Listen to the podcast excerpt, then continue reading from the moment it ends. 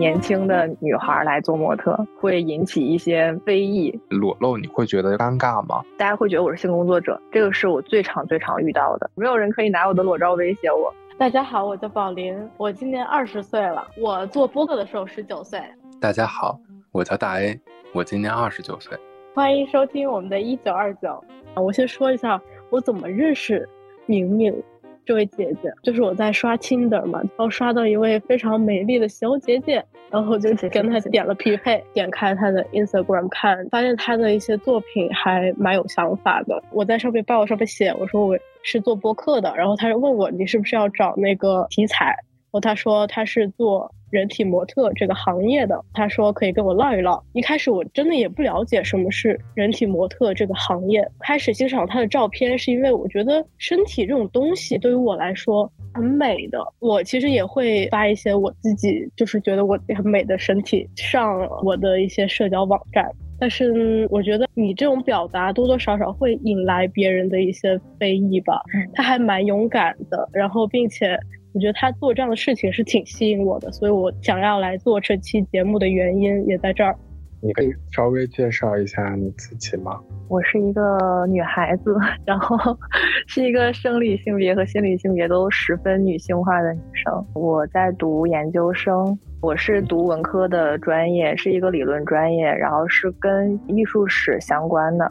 所以说，平常会接触到一些这样的作品，这样的人会让我有一些想法。包括我现在生活在东北嘛，是土生土长的东北人。那我来问第一个问题，其实我还蛮好奇的，就是人体模特它是一个怎样的职业？其实人体模特在国内来说，它是一个。不受法律保护、不被大家接受的职业，它甚至都不能算得上说是一个全职的职业。因为你看，我们不会认识一个人，然后他说我是做人体模特的，就一定要加上“人体”这两个字。就因为这样的现状吧，所以导致人体模特的这个行业内部是非常混乱的。它跟那个野模。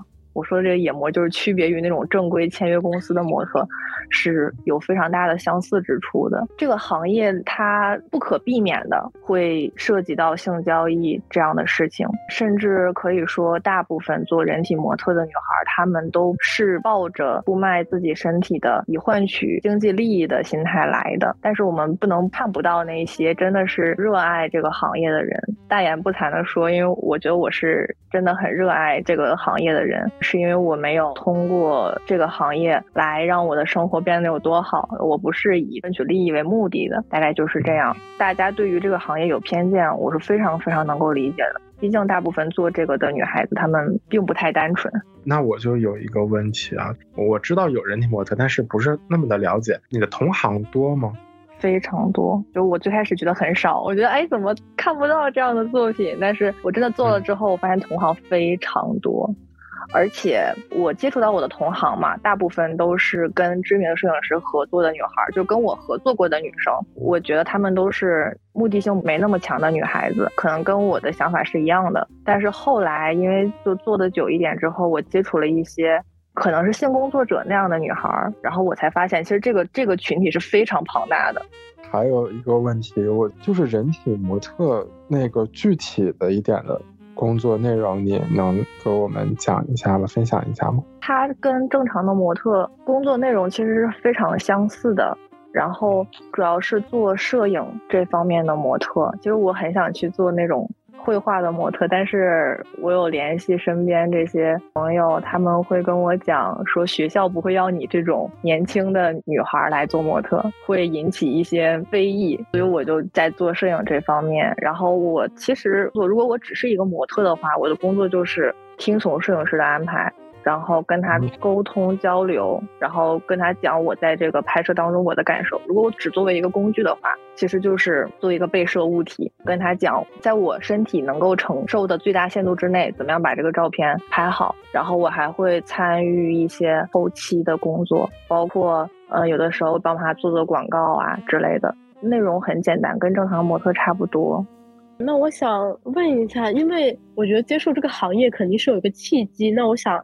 你一开始是怎么接触这个行业？其实我最开始就是爱好被拍摄，就只是因为我爱好被拍。我相信大家都有这样的同样的经历的一个爱好，慢慢会发展成你生活中的非常重要的一个部分。所以我最开始就是好奇，觉得跟正常的就是拍私房照的女孩子的心态是很相似的，就觉得我的身体要在她还状态比较好的时候被记录下来。然后这个想法在我的心里扎根已久，直到疫情前后的时候，那个时候大家都在家里闷着嘛，然后没有事儿干，我每天就思考，每天坐在家里想，就想这个 宇宙人生的大一大问题。就就想一些非常形而上的东西啊，也是因为这样的思考，才让我有这个胆量，或者是敢于迈出这一步。在我以前的时候，小的时候没去尝试拍这些照片的时候，我一直觉得我的身体和我的精神是对立的。我甚至觉得我的身体禁锢了我的精神。嗯，但是在经过疫情的那段时间之后，我发现其实就是身体它不是单纯的工具，它是我这个人我自身在这个世界当中的表达。是我表达自己的一种方式，然后在坚定了这个信念之后，我就去做了这样的事儿。最开始也是找朋友拍，不敢找陌生人，也不敢说谈合作，因为我最开始是一个就是一个普通女孩吧，我也没有什么表现力，然后我也没有什么想法。我可能最开始本科的时候，我甚至是坐在摄影机后面的那个人，不知道如何在镜头面前放松，然后就是找朋友拍，这样拍了很多很多照片之后，我大概有了一些。想法有了一些观念，然后我再拿着这个照片，可能会有摄影师来找到我，然后他想跟我做创作，我们聊，或者说我去找对方，就这样渐渐的我进入到这个职业里。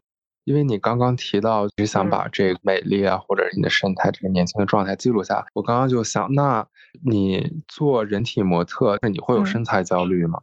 我会有身材焦虑，一直都有。不会因为我做人体模特变多，或者是消失。我做人体模特之后，反而觉得我自己很漂亮。是做了这个职业之后，我才发现我很美，才让我的身材焦虑变少了、减弱了。就没做人体模特之前，我非常非常焦虑，我觉得我长得不好看，然后我的腿很粗，就是我的上半身和下半身完全是两个人。这个问题一直从我记事儿起，就包括亲戚、朋友、同学、老师。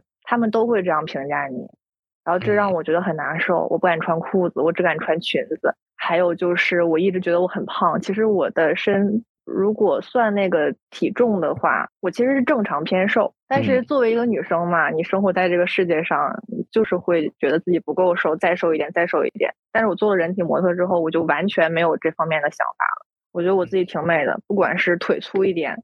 我也挺好看的，然后我胖一点、瘦一点，我都很好看，我都有自己美的本质，并不是外面的这个肉长多一点、少一点，不是这样的。还有一个相关问题就是，你刚刚提到说一开始你是找比较熟悉的人做拍摄，但是你总归会遇到一些陌生人、陌生的摄影师或者团队。那其实你的心态就是，比方说你会在他人，尤其陌生人面前，或者是熟人面前，你裸露，你会觉得尴尬吗？这个心态也是变化的，是流动的。最开始我会很尴尬，但是越拍拍的越多，我越把这件事情平常化。我觉得这就是一个工作，跟我比如说我以前做老师，跟我进到教室里面，然后把我的那个小蜜蜂 打开，然后把我的 PPT 投上去，这是一样的。我的脱衣服和我做这些工作是完全完全一样的。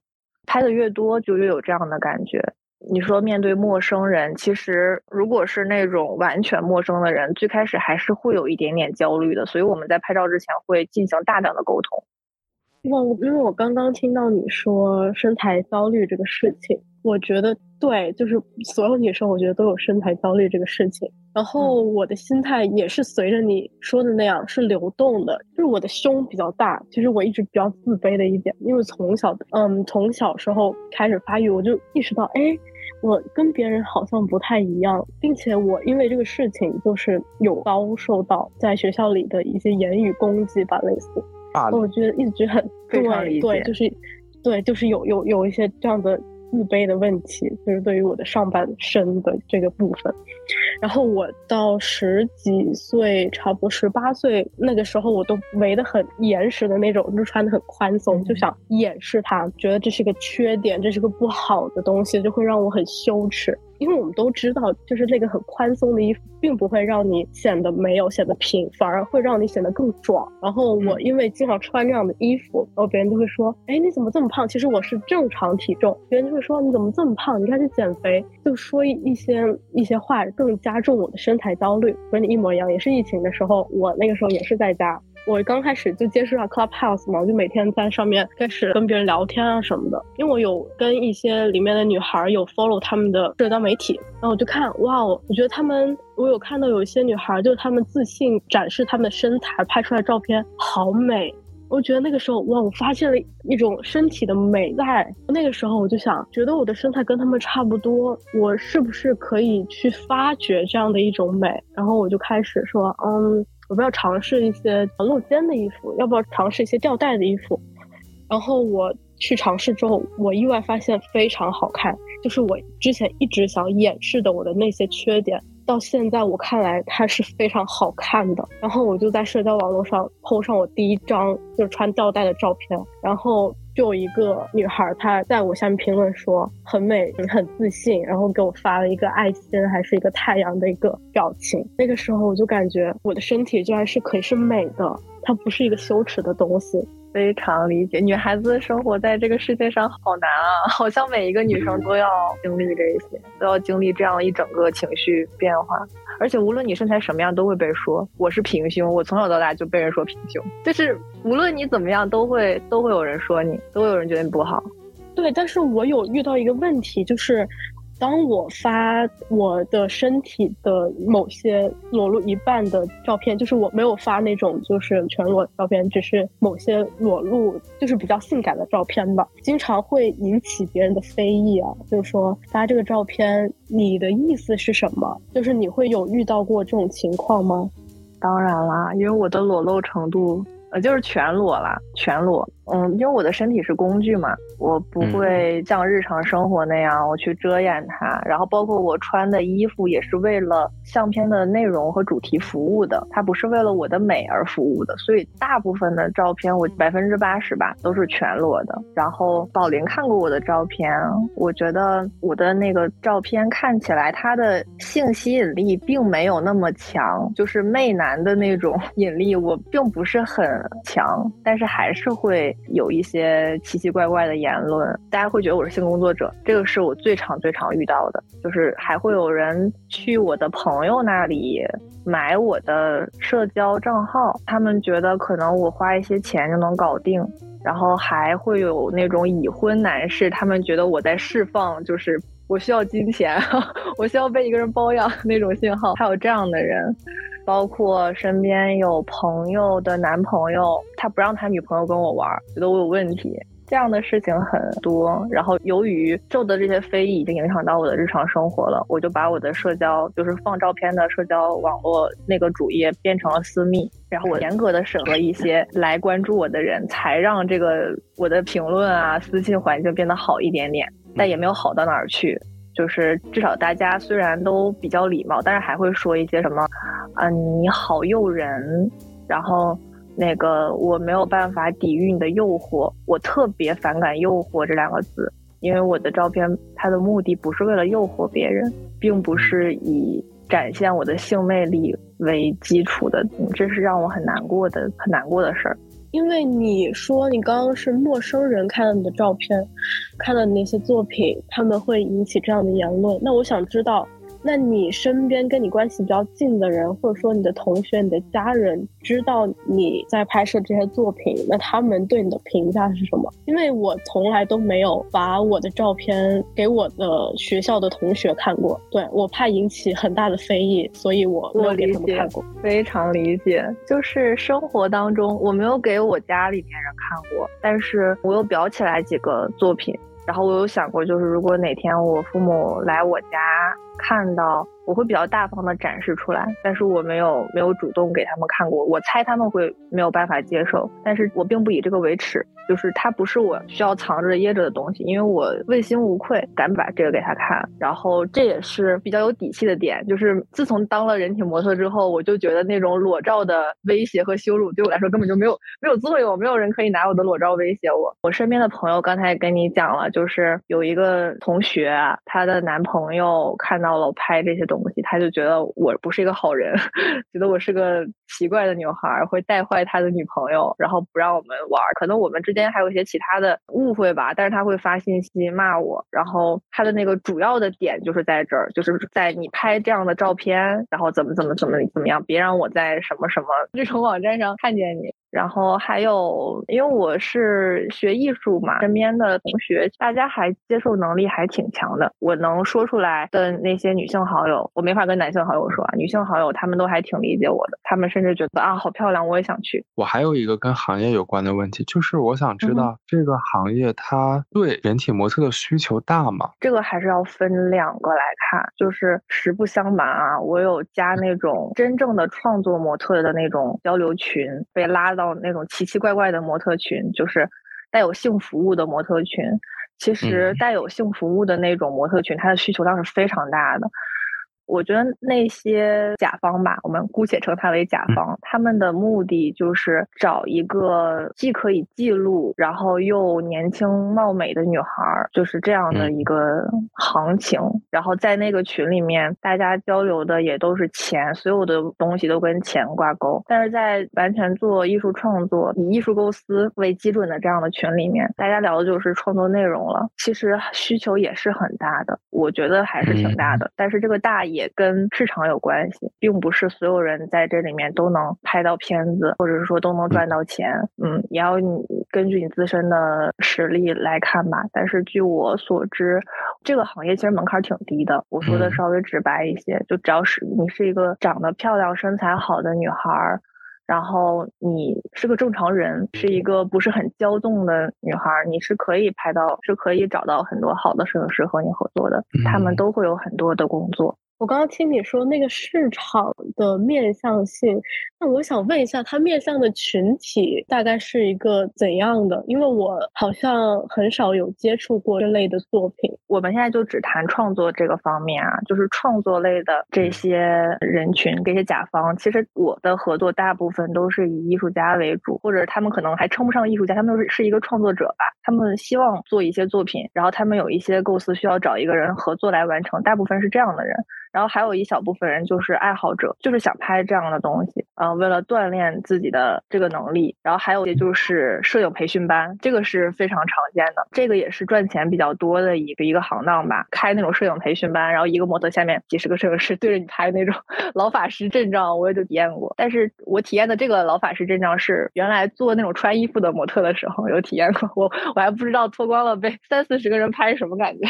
那我刚刚有听到说你在寻找摄影师的这个过程，那我想知道，那你寻找摄影师的当中，你有遇到过什么事情吗？还有就是我想知道。那你寻找摄影师，你是有固定的标准去寻找的吗？就是在我对这个创作有一定概念之后，有一定要求之后，我就不完全看这个摄影师他作品到底把人拍的美不美这件事儿了。就是作为这个作品的一部分，我是否漂亮，这个已经不是我判断的主要条件了。我会觉得这个东西跟找对象一样，跟找男朋友很像，你要跟他聊得来，大家要是一个世界的人，大家要在艺术审美。世界观方面，甚至都到这里了，要是相似的，要是可以沟通的，然后我们才能够一起创作作品。刨开这个形而上的这部分，这个人也需要好沟通，就是他不是一个猥琐的人，他不是一个打着拍照的名号去为了和你发生什么的这样的人。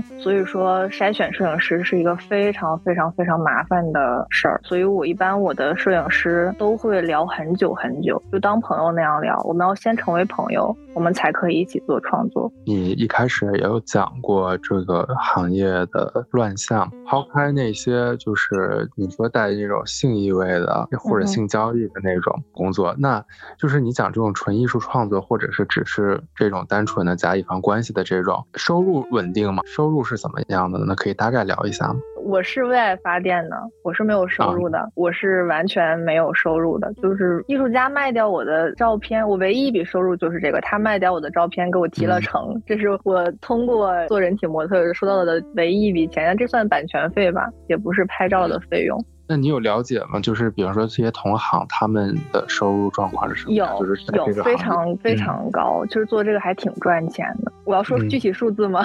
做这个工作其实工作时长不会特别长，可能大概也就两三个小时、三四个小时最多了。那这样一场下来就拿个几千块，我觉得还是很可观的。了解是还不错，嗯，但是也很合。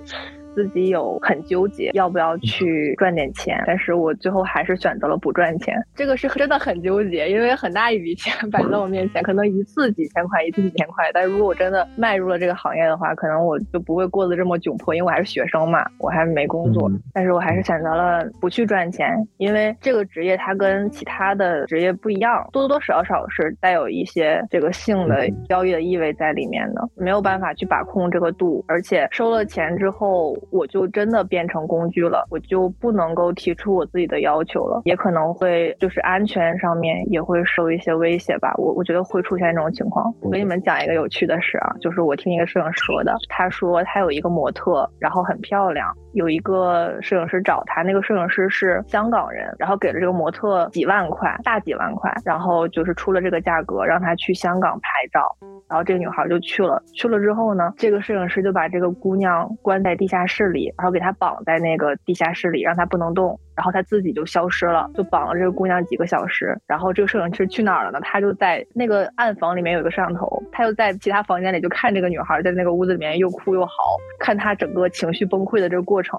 然后绑了几个小时之后，这女孩就完全没有生命力的时候，把她放出来，然后给她结了钱，然后让她回去。听完这个故事，我真的吓死。对，真的很可怕。就只要这个行业跟钱沾上边，就很难出淤泥而不染，很难。那你说你是做这个作品，踏入这个行业也好，你是为爱发电的。那他既然不赚钱了，那你以后你也要从一个学生的身份，然后迈入社会。那你有以后想要打算持续做这个工作吗？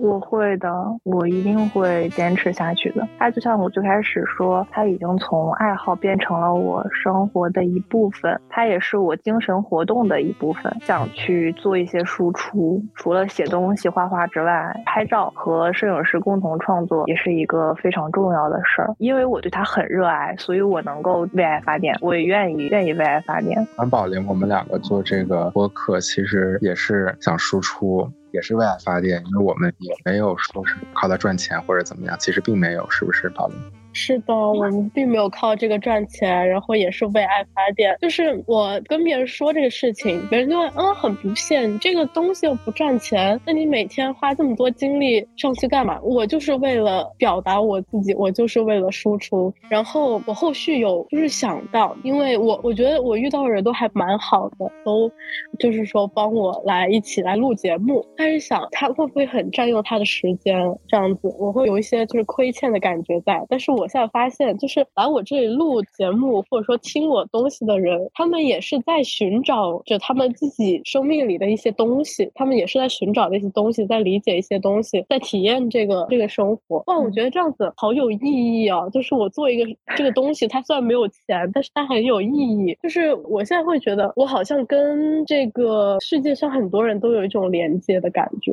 是的，就虽然它不会让我赚到钱，但是我的精神世界非常的丰富，我非常的。愉悦，对，这个也是我真的很尊重，然后无条件支持创作者的原因。我身边有很多这个，我不能把他叫做艺术家吧，同学们吧，他们在搞创作的，然后他们有什么我能帮忙的，我是那种都不是说他有什么问题找到我，他只要跟我说他在做一个东西，我就想尽办法像一个妈妈一样帮他解决一些问题，甚至有的时候我比他还要急，但我觉得总要有人去做这样的事情，像你们一样。你们的节目也给了很多人安慰，然后给了他们一些答案，帮他们结束迷茫的状态，这个就是非常大的意义，并不是所有的事儿都是功利的，对吧？对的，天呐，你真是个好人。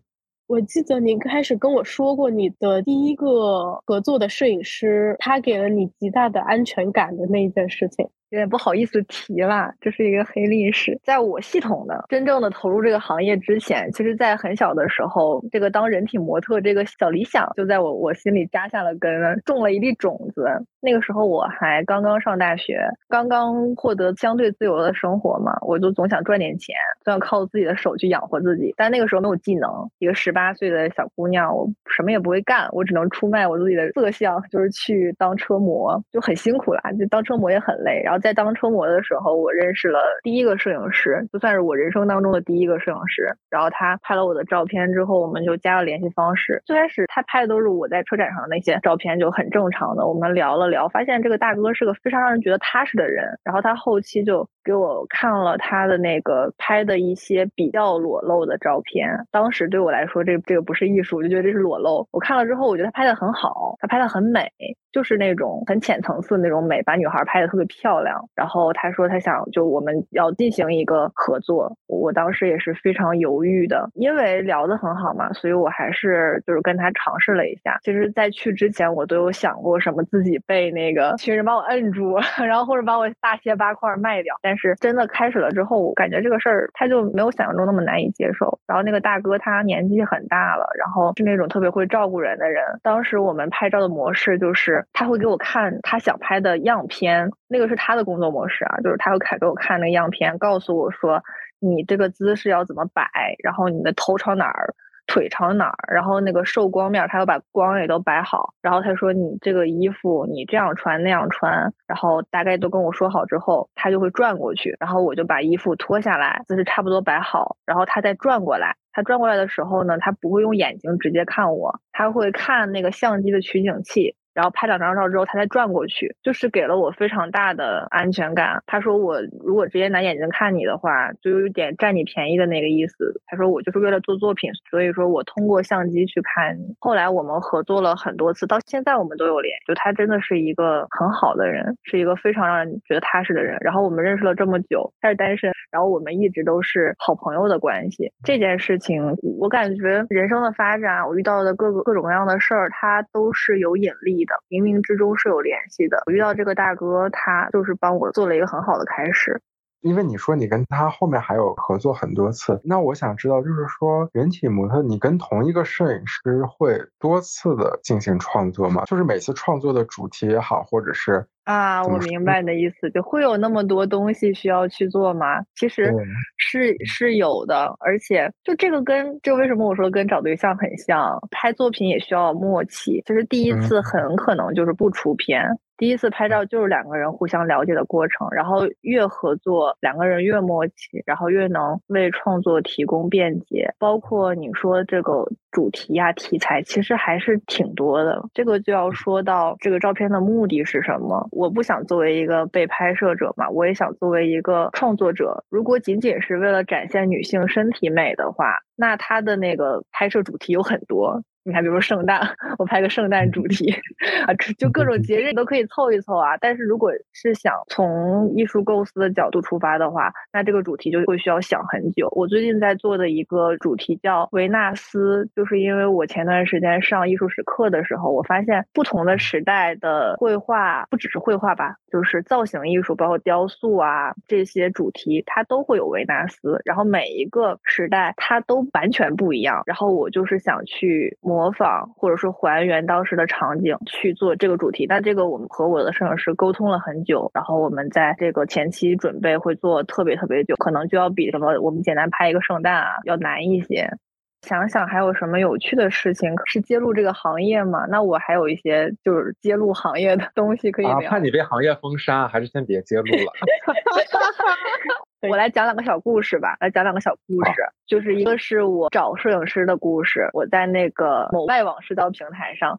因为发了很多作品嘛，然后就有摄影师找到我。印象很深的是一个一个年轻的男孩，然后他很诚恳，他跟我说，他说我作品很少，然后我想练一练，学一学，我能不能跟你拍？然后我看了一下他拍的那个东西，其实是有灵性在里面的。虽然我们没聊太多，我就同意了。我说那我们先见一面，先聊聊天吧。然后我就抱着说一个认识朋友，就拍不成也可以当朋友的态度吧。我去了之后，结果他在那个在咖啡厅里，他就一直跟我聊。他说你有没有不谈恋爱还发生关系的先例呀？我能不能做这样的人呀？你觉得我怎么样？然后甚至说出了那个我对我给你一些钱，就是他会这样。那天我很挫败，我回到家之后非常挫败，就我发现我辨识人的能力太差了。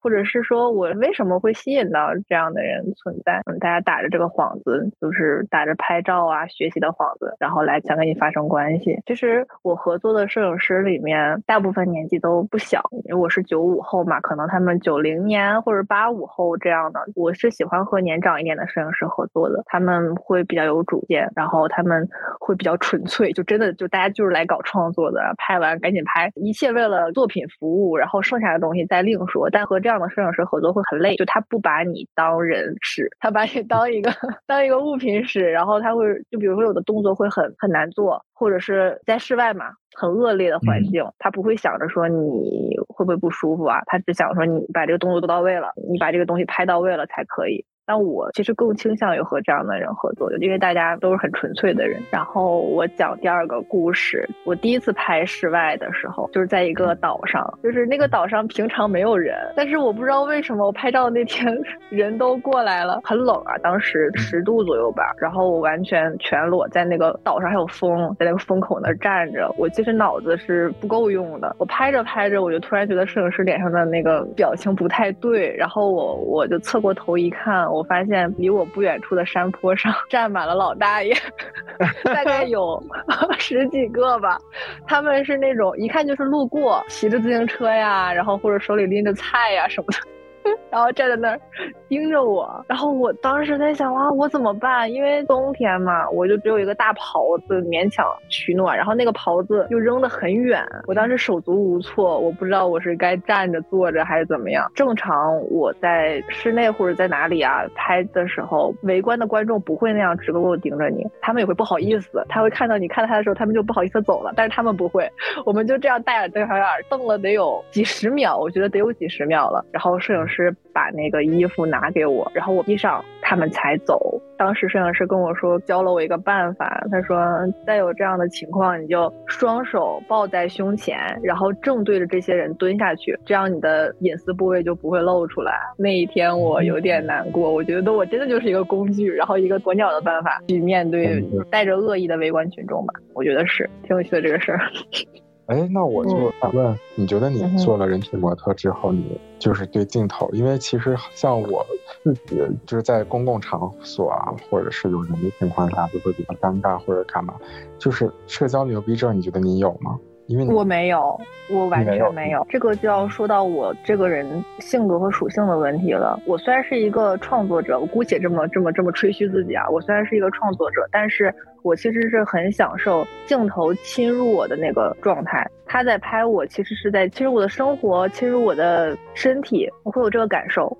比如说现在哈，我虽然做人体模特，我在那个岛上啊脱光了被大爷围观的时候，我可能还处变不惊啊。但是如果说在什么景点儿，然后让我在景点里拍照，我是完全 没法拍的。就是穿着衣服做那种游客打卡照，我是很焦虑的。只有在在做这种创作的时候，我才会才比较舒适一点。明白了。